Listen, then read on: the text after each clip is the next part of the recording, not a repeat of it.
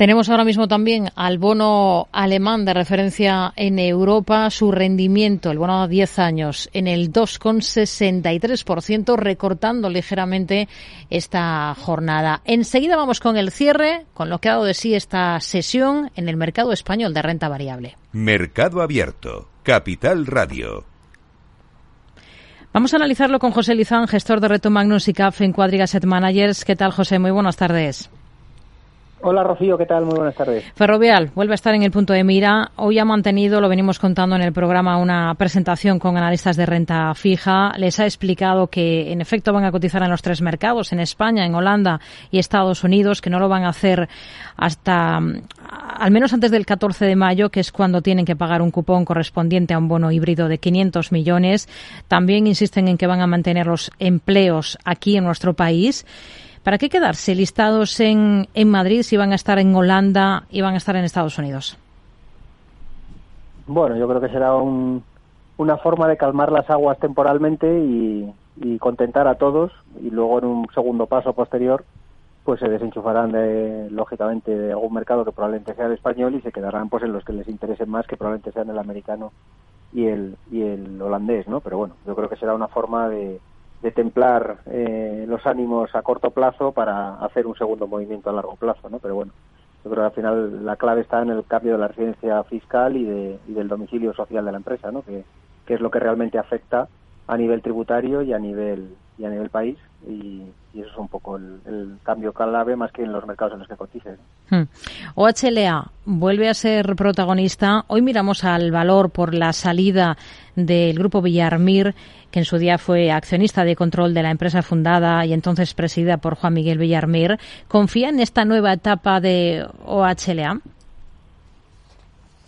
Bueno, pues es cerrar eh, una etapa totalmente, ¿no? Yo creo que era el último escollo que había. Quizás haya algo de riesgo de overhang, porque realmente ha sido una ejecución de, unas garantías, ¿no? Como, se ha llegado a este movimiento.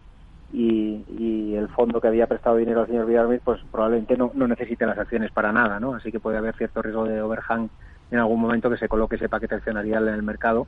Pero bueno, yo creo que al final, si uno mira eh, los nuevos managers están haciendo un proceso de transformación integral del grupo, tratando de dejar atrás la etapa del pasado, pero si uno mira comparables, una historia muy similar fue la de SACIR y el mercado tarda mucho tiempo en volver a darle credibilidad, ¿no? No quiere decir que OHL no pueda estar entre cero y medio y un euro con volatilidad subiendo y bajando, pero yo creo que para que haya una historia sólida de recuperación del valor y a medio plazo, pues hace falta todavía más tiempo, ¿no? Y hace falta todavía más reestructuración y hace falta todavía que el mercado vuelva a confiar, ¿no? Y luego está en SACIR que ha tardado varios años en suceder eso, ¿no? Así que yo sería paciente porque queda todavía camino por recorrer.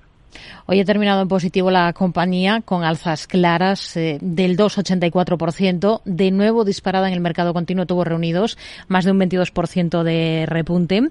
¿Qué es lo que más y lo que menos le gusta de este valor? Bueno, lo que más me gusta es el sector en el que está, porque está en un momento dulce, ¿no? Después de una travesía del desierto para todo el sector de umbilicales y de tubos especiales, llegados al sector de la energía, que han pasado un, periplo pues de grandes petroleras sin invertir, con cero capex y cuatro o cinco años muy muy duros para todo el sector, pues la inversión ha vuelto, el capex ha vuelto, ha vuelto un crudo alto favorece todas esas inversiones y están gozando de un momento dulce, ¿no? Es una historia eh, la de tubos reunidos, pues que, que viene de una situación muy crítica, tanto laboralmente como de endeudamiento, y bueno, pues ese mejor tono del mercado le está acompañando para producirse un rebote, ¿no? Pero bueno, no, yo prefiero jugarlo el sector a través de nombres como Valurec o como el propio Tubacex antes que tuvo reuniones independientemente de que pueda tener un rebote espectacular como el que está teniendo ahora eh, pero creo que todavía hay mucho que hacer internamente en el grupo para, para fiarnos de, la acción a medio y largo plazo.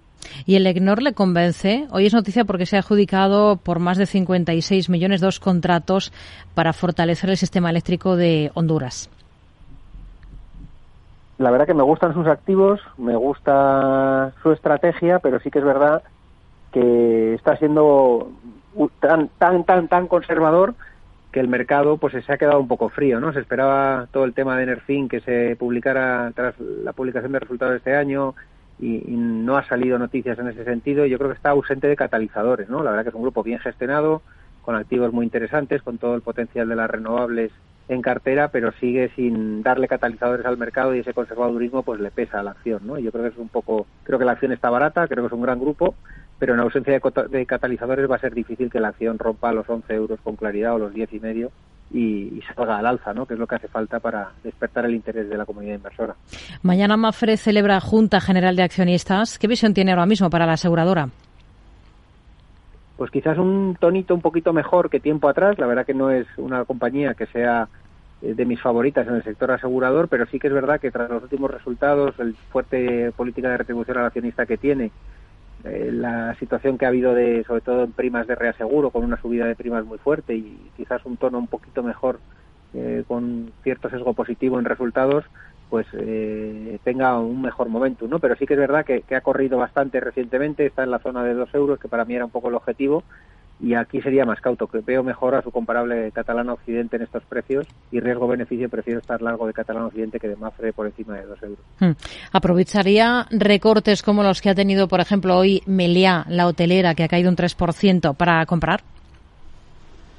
Pues me gusta mucho el sector turismo, creo que va a ser un gran año para el sector turismo, independientemente de los vientos macro que generan muchas dudas a mí el, eh, creo que lo que le está pesando mucho a la acción es la falta de desinversiones y desapalancamiento, ¿no? Lleva mucho tiempo alargando todo el tema de, de rotar activos y de vender activos y la verdad que las explicaciones son vagas en las publicaciones de resultados y yo creo que eso es lo que la tiene bastante lastrada y creo que a corto plazo pues le va a seguir pesando, ¿no? Pero bueno, yo sigo siendo optimista con el sector, pero creo que Melía a corto plazo va a estar pesada por esa falta de concreción sobre todo en un entorno en el que se está enrareciendo todo con la subida de tipos de interés para, para la compra de activos apalancados, ¿no? Entonces, eh, creo que eso le va a pesar a corto plazo, desde luego. Hmm.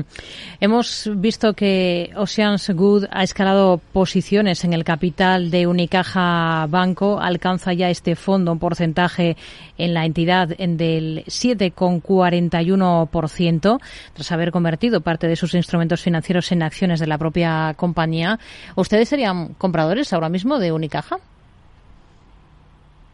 Pues si uno mira las valoraciones y, el relativo contra otras entidades, parece una oportunidad de compra, ¿no? Pero por otro lado, uno mira todo el tema de los problemas de gobierno corporativo y un poco la agresividad que está haciendo para la captación de clientes en, la parte hipotecaria, eh, ofertando a unos tipos muy competitivos, pero lógicamente erosionando margen, como ya se vio en la última publicación de resultados, donde ha quedado bastante por debajo de sus comparables y se entiende un poco ese descuento, ¿no? Yo creo que está barato, pero creo que le va a costar, ¿no? Mientras sigan todos esos nubarrones de gobierno corporativo y no publique un, trimestral fuerte, va a ser difícil que la acción despegue con contundencia.